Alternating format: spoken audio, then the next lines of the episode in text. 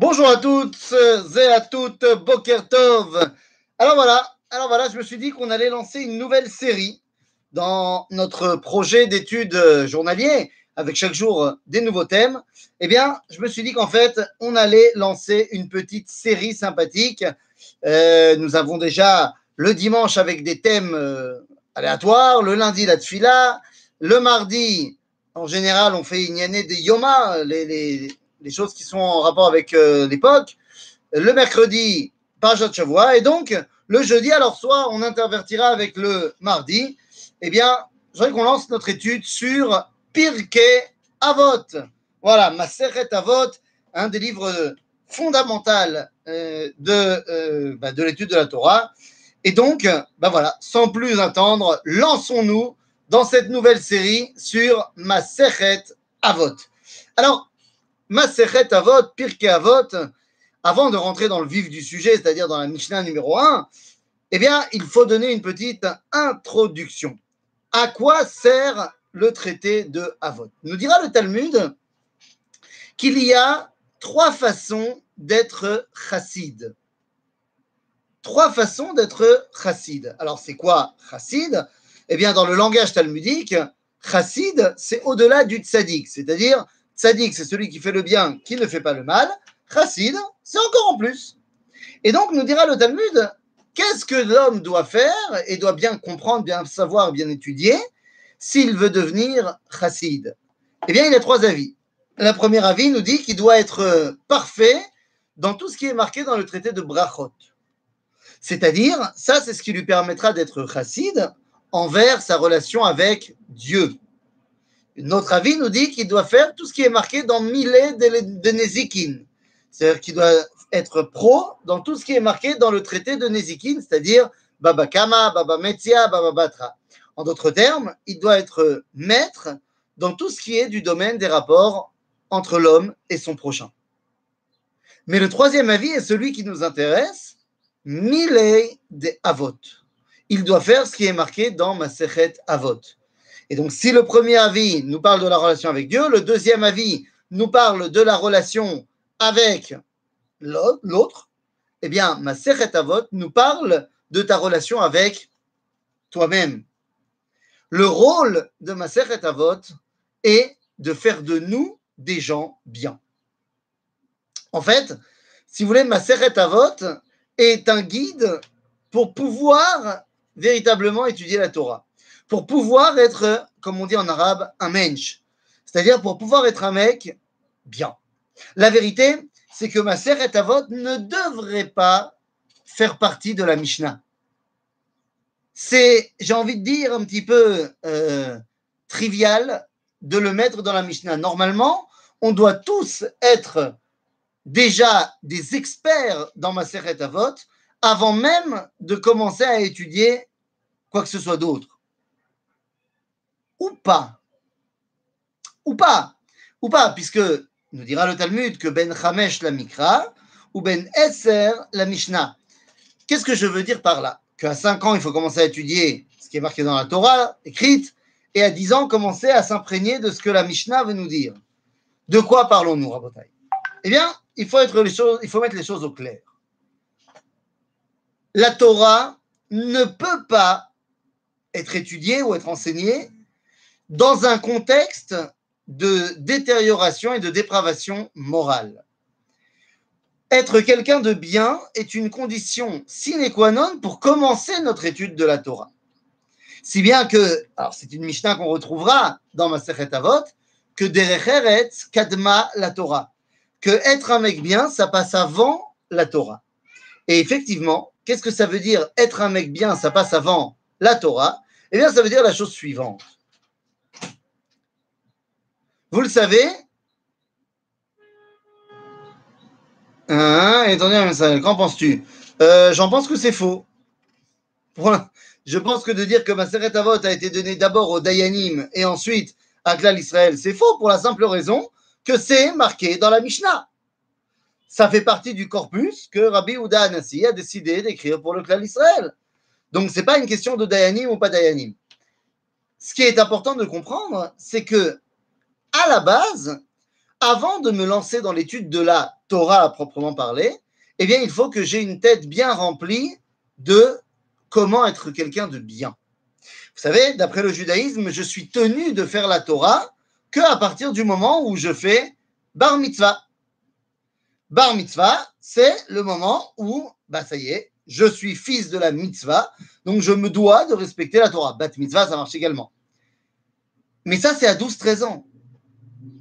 Donc, qu'est-ce qui se passe avant D'après la Torah, avant la bar ou bat mitzvah, je ne suis pas tenu, à parlant, de faire la Torah. Alors, qu'est-ce qu'on attend de moi pendant toute cette période-là? Eh bien, on attend de moi de développer une identité morale. Pourquoi la bar et bat mitzvah, c'est à 13 ans ou 12 ans? Eh bien, pour une raison très simple. Non, ce n'est pas qu'à 12-13 ans, l'enfant, il est adulte, il peut comprendre des choses. On comprend très bien à 10 ans, il n'y a pas de problème. Non. Tout simplement qu'à 12-13 ans, c'est le moment de la puberté. C'est-à-dire le moment où, physiologiquement parlant, de manière moyenne évidemment, l'homme peut commencer à donner la vie. À partir du moment où il peut commencer à donner la vie, c'est qu'on lui sent une responsabilité par rapport à cette vie. En Europe, en France par exemple, la majorité c'est 18 ans. Pourquoi? Ben, Bien avant Valéry Giscard d'Estaing, c'est parce que Napoléon avait mis la majorité à 18 ans pour pouvoir incorporer plus de jeunes dans la grande armée française. En d'autres termes, en France, la majorité, c'est quand on te donne le droit de tuer, de prendre la vie. Alors que dans le judaïsme, la majorité, c'est lorsqu'on te donne le droit et le devoir de donner la vie et d'être responsable de la vie. En d'autres termes, maintenant tu peux donner la vie, eh bien il est temps bah, que cette vie, elle te serve pour te lier à Dieu. Mais pendant toute la période jusqu'à là, eh bien, si on ne t'apprend pas la Torah à proprement parler, eh bien, on va t'apprendre à être un mec bien qui va savoir utiliser la Torah et la vie. C'est pour ça que lorsqu'on te dit qu'à 5 ans, on commence à étudier le Tanakh, ça veut dire qu'à 5 ans, tu remplis l'enfant des histoires du Tanakh. Parce que tu veux l'imprégner de grands personnages. Qu'est-ce qu'ils ont fait? C'est pas des halakhot que tu leur enseignes, c'est comment se sont comportés les grands personnages. Ensuite, à 10 ans, tu commences à lui enseigner la Mishnah. Pas euh, forcément la Mishnah euh, Tu commences à lui enseigner Masechet Avot. Tu commences à lui enseigner bah, comment est-ce qu'on se comporte bien. Après cela, eh bien, tu vas pouvoir commencer à 13 ans à lui enseigner la halakha. Très joli. Bikitsour, voilà ce qui se passe dans la Masechet Avot. On commence à t'apprendre à être un mec bien. Et être un mec bien, c'est d'abord et avant tout envers soi-même. Parce que si tu ne te comportes pas bien envers toi-même, comment est-ce que tu vas pouvoir réaliser kamocha si ton kamocha, il est nul? Donc il est évident que d'abord et avant tout, tu dois avoir une haute estime de toi et tu auras une haute estime de toi si tu comprends que tu es un mec bien. Donc d'abord et avant tout, il faut s'occuper de soi, corriger ses midotes, et c'est ça le rôle de Masechet Avot.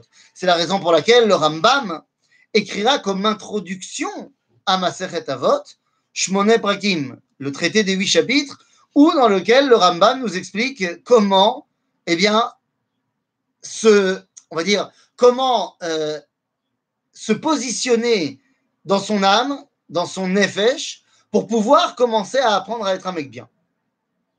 Et par exemple, il dira dans le quatrième chapitre, le, milieu, le, corps de son livre, que eh bien, l'homme, il doit être toujours Beshvil dans le milieu. Il doit jamais être euh, à l'extrême de là ou à l'extrême de là. En d'autres termes, Maserhet Avot, eh bien, c'est le livre qui va me permettre bah, de tout simplement pouvoir être apte à recevoir la Torah. C'est tout un programme, donc. C'est tout un programme mais il est Besséder Gamour. Maintenant, après cette introduction de 10 minutes, ben, j'aimerais bien vous dire, ben alors voilà, venez, on commence. On commence la première Mishnah. Mais on ne peut pas. Pourquoi on ne peut pas? Eh bien parce que la tradition juive, qui est beaucoup, enfin pas moins importante du tout que le texte lui-même, la tradition juive, eh bien, a décidé qu'avant chaque étude de chapitre de Maseret Avot, eh bien, on ne rentrera pas directement dans la Mishnah qui ouvre ce chapitre, mais on, commencera et on précédera chaque étude de Maseret Avot par une autre Mishnah. Une autre Mishnah qui est marquée dans le traité de Sanhedrin. Il semblerait que la tradition d'Israël a dit que sans ça, tu rentres pas dans Maseret Avot. C'est quoi cette Mishnah? Eh bien, c'est une Mishnah que vous connaissez qui nous dit Kol Israël yesh lahem chelek leolam abba. Quel rapport a priori? Quel rapport a priori entre cela et cela? Cette Mishnah, dans ma Seret Sanhedrin, eh bien, elle est très très compliquée. Parce qu'on nous dit Kol Israël chelek leolam abba. Ok, tout Israël à part au monde à venir, j'entends. Il essayer de comprendre un petit peu tout ça, mais j'entends. Seulement, elle dit Sheneemar, d'où j'apprends que Kol Israël chelek leolam abba. Sheneemar, Ve'amer kulam tzadikim leolam yirshu aretz. C'est comment tu sais que tout le monde a part Olam C'est parce qu'on va hériter de la terre. Mais ça marche pas. Olam Abba, c'est pas Olam Le fait qu'on hérite de la terre, ça nous fait référence à Olam Donc pourquoi me dire que puisqu'il y a tout le monde qui va hériter du Olam alors tout le monde à part au monde futur? Mais qu'est-ce que ça veut dire? Et puis qu'est-ce que c'est que cette histoire que Kol Israël et Et si jamais les gens ne le méritent pas, pourquoi est-ce qu'ils auraient part au monde à venir? Pour comprendre cette Mishnah, eh bien, il faut tout simplement bah, la remettre dans son contexte. Son contexte, donc dans le Père Krelek de Maseret Sanhedrin, nous parle de l'idéal collectif du peuple juif. À ce moment-là, eh bien, tu comprends que nous savons, d'après la tradition juive, qu'il y a Olamazé ve Olamaba. Olamazé, on comprend très bien ce que c'est. Olamaba, on ne comprend pas très bien ce que c'est, mais il semblerait que ça soit en opposition ou en différence avec Olamazé. Am Israël, ben, d'après ce qu'on sait de lui, semble être un tout petit peu plus attiré par le Olam Abba que par le Olam Azé. C'est ce qu'on retrouvera par exemple à la naissance, avant la naissance de Yaakov et Esav. Parasha de Toldot, on nous parle donc de Yaakov et d'Esav, et on nous dit la chose suivante. On nous dit que que les enfants se battaient dans le ventre de, de leur mère. Et Rachid nous dira. Qu'ils se disputaient pour ben, l'héritage des deux mondes. Ce qu'on a l'habitude de dire, c'est que Esa voulait Olamazé, que Yaakov voulait Olamaba. Seulement, si c'est le cas, ils n'ont pas besoin de se disputer, puisque chacun veut autre chose. Donc c'est très bien. Lui, il aura ça, lui, il aura ça, Kol Shalom Israël. En fait, non. Les deux veulent les deux. C'est juste que Yaakov a une prédisposition pour Olam Abba et Esav a une prédisposition pour Olam Azé. Mais les deux veulent les deux. Et c'est ça qu'il faut comprendre. Quand on te dit Kol Israël et Chelek Olam, eh bien, c'est une, c'est une prise de position générale. Kol Israël Olam On n'a rien fait. On n'a rien fait pour ça. C'est-à-dire que chez nous, le Olam Abba, c'est built-in. Qu'est-ce qu'il va falloir faire pour véritablement réaliser ce Olam Abba qui est built-in C'est Sheneemar ve'amer kulam tzadikim leolam yirshu aretz. C'est-à-dire, que veut dire le mot Olam Abba Est-ce que Olam Abba veut dire le monde différent de ce monde-ci? Olam Abba, ça veut dire le monde qui vient. C'est-à-dire, il n'est pas fondamentalement différent de ici. L'enseignement de cette Mishnah, c'est de nous expliquer que c'est en utilisant ce monde-ci que tu arriveras à créer Olam Abba. Quand le Ramchal nous dit dans le Messilat Yesharim que Olam Azeh domé le prosdor, ve Olam domé le traklin, que Olam Azeh ressemble à un couloir et le Olam Abba ressemble au salon, eh bien, on ne te dit pas Olam Azé ressemble à une maison et Olam Abba ressemble à une autre maison, genre un truc différent. Ce sont deux parties de la même maison. C'est juste à moi de couper les murs, de casser les murs pour qu'en fait il n'y ait plus véritablement de, distanciation et de différenciation entre Olam Abba et Olam Azé. Le Olam Abba, c'est le monde qui vient. Qui vient où? Ici, dans ce monde-ci. C'est à moi de transformer Olam Azé en Olam Abba. Pour cela, eh bien, il faut que j'hérite du Olam Azé. Car si je vis complètement dans une vie euh, métaphysique, complètement détachée de ce monde, eh bien, à Olam Abba ou Loba. À Olam Abba ou Loba, où il reste Abba, Abba, Abba. C'est terrible. La volonté de dire que pour arriver au Olam Abba, c'est le Olam Azé qui prime, eh bien, ça met toutes les choses en perspective, puisque ça nous fait prendre conscience que notre travail fondamental, pas. Un, parce que là-bas, ben, de toute façon, je vais y aller. Et deux, eh bien parce que pour y accéder, il faut que je passe par ici. Et c'est pour ça que ici, je dois apprendre à être quelqu'un de bien. Et c'est la raison pour laquelle je commence ma à vote en me parlant de ce qui se passe ici, de comment je me comporte ici. Maintenant, ceci étant dit, quand on regarde un tout petit peu plus loin dans la Mishnah, on te dit qu'Israël Israël Lamaba. Sauf que juste après, qu'est-ce qu'on nous dit? Tu viens de me dire que tout le monde avait part au Lamaba. Et juste après, on me dit non, non, non, il y a une petite liste de gens qui n'ont pas part au Lamaba. Omer en Torah min Shamaim, Omer en Teriat Amitim.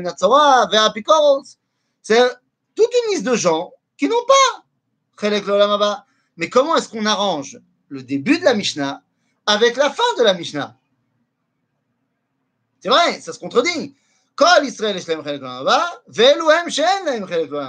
Et ne venez pas dire que ça veut dire tout le monde à part, sauf cela. Il n'y a pas marqué sauf. Donc qu'est-ce que ça veut dire? Eh bien, la Rizal nous explique tout simplement que ça veut dire que Besofo shel davar, kol Israël chelek laolam afilu mi she'en lo. Ce qui veut dire, au final, tout le monde a part au monde à venir, même ceux qui n'y ont pas part. Qu'est-ce que ça veut dire? Dit là, Rizal, t'inquiète pas, Dieu, il va pas abandonner personne. Et donc, même si là maintenant tu mérites pas, et tu dois passer par des souffrances, par Geinam, par Gilgulim, l'homme au final,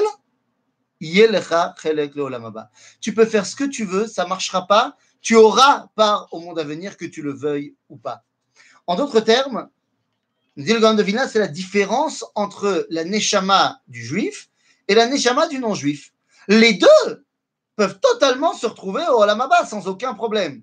La différence, c'est que le juif, eh ben, il ira, quoi qu'il arrive, ça, même si ça doit passer par euh, beaucoup, beaucoup de souffrances, mais il y arrivera. Le non-juif, eh bien, il y arrivera hein, s'il fait en sorte de arriver. Pourquoi? Eh bien, parce que Am Israël, Betivo, naturellement, il est attaché au Olam Abba, comme on a dit avec Yaakov, alors que Umot Olam, eh bien, elle s'appelle Umot Olam. Elle s'appelle les nations du monde. Ce qui veut dire qu'elles sont naturellement attachées à ce monde. Mais l'inverse est vrai également. Donc ça veut dire que Olam, euh, Olam, ils ont leur part, bah, Olam Azé, quoi qu'il arrive. Am Israël, c'est très dur pour lui de réussir bah, Olam Azé. Quand on y réfléchit, il n'y a eu que trois périodes où nous avons une réussite bah, Olam Azé.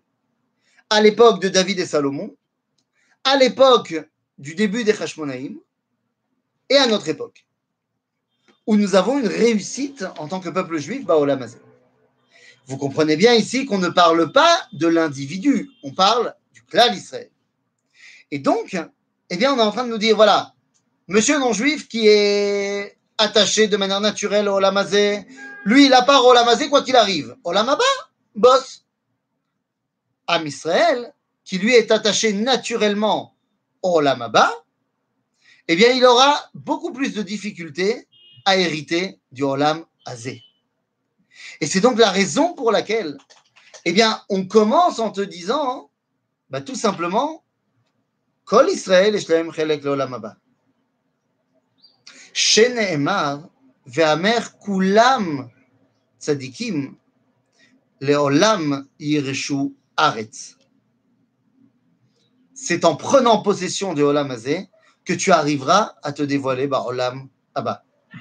Voilà ce que la tradition d'Israël a décidé de rajouter à la Mishnah de Pirkei Avot avant de commencer, pour que tu saches vers où tu vas.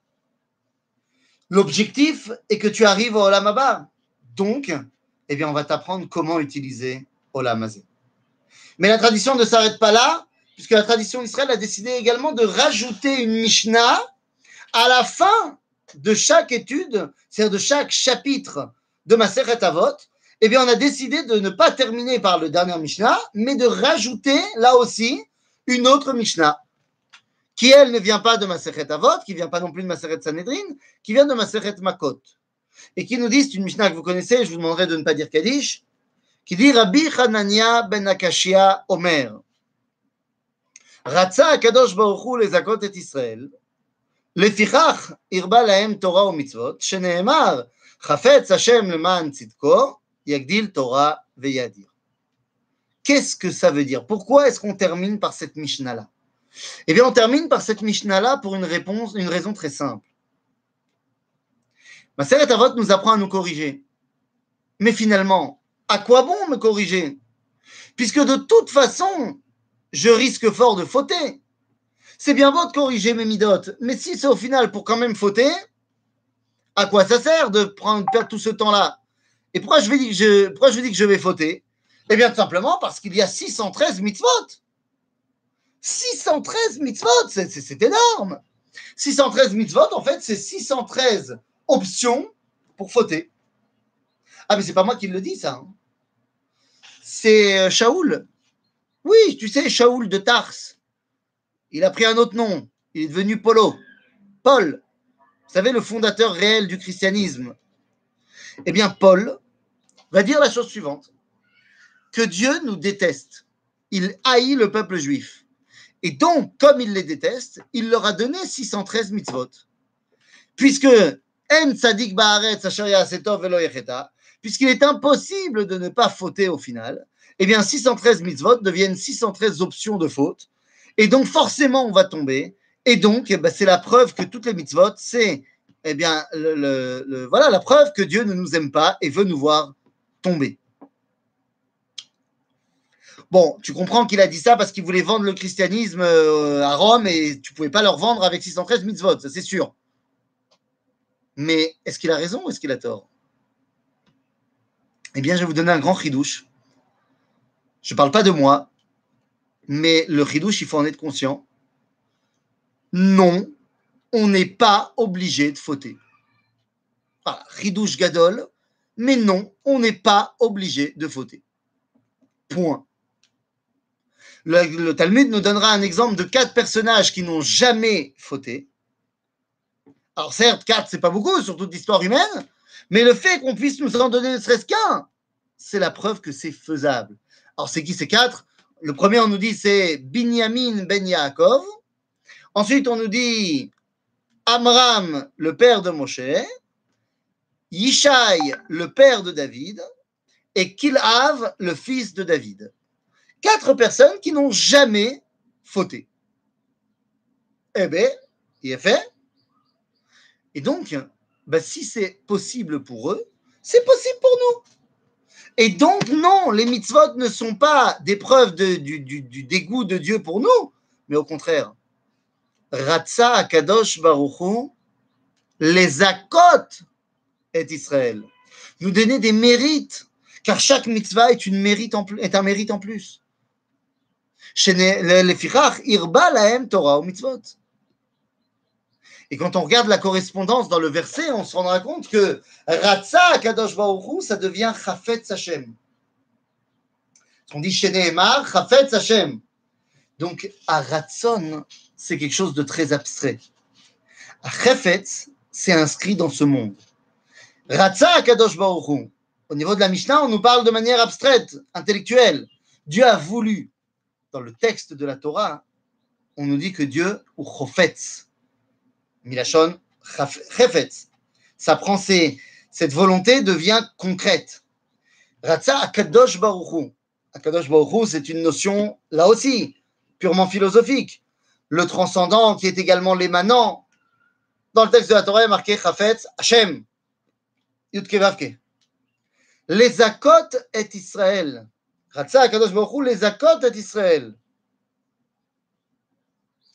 Comment est-ce qu'on traduit les Akot est Israël? Donner des mérites à Israël en termes toraniques. Il y a marqué les Ma'an Tzitko. Les Ma'an Tzitko. Pour la justice de Dieu. Quand Am Israël réalise sa Torah, eh bien, ça met en surbrillance la justice du Créateur. Donc, Ratzah Kadosh Baruch les Akot et Israël, le Fichach, Irba Lahem, Torah ou Mitzvot. Chafetz Hashem Leman Tzikto, Tzitko, Yagdil Torah. Mais il y a pas, il y a Torah ou Mitzvot. Dans le texte de la Torah, il est marqué Yagdil juste Torah. Ken, parce que dans la Torah, Torah et Mitzvot, c'est deux choses qui sont liées. Ce n'est que Bagalout qu'on peut étudier la Torah détachée de la pratique des mitzvot,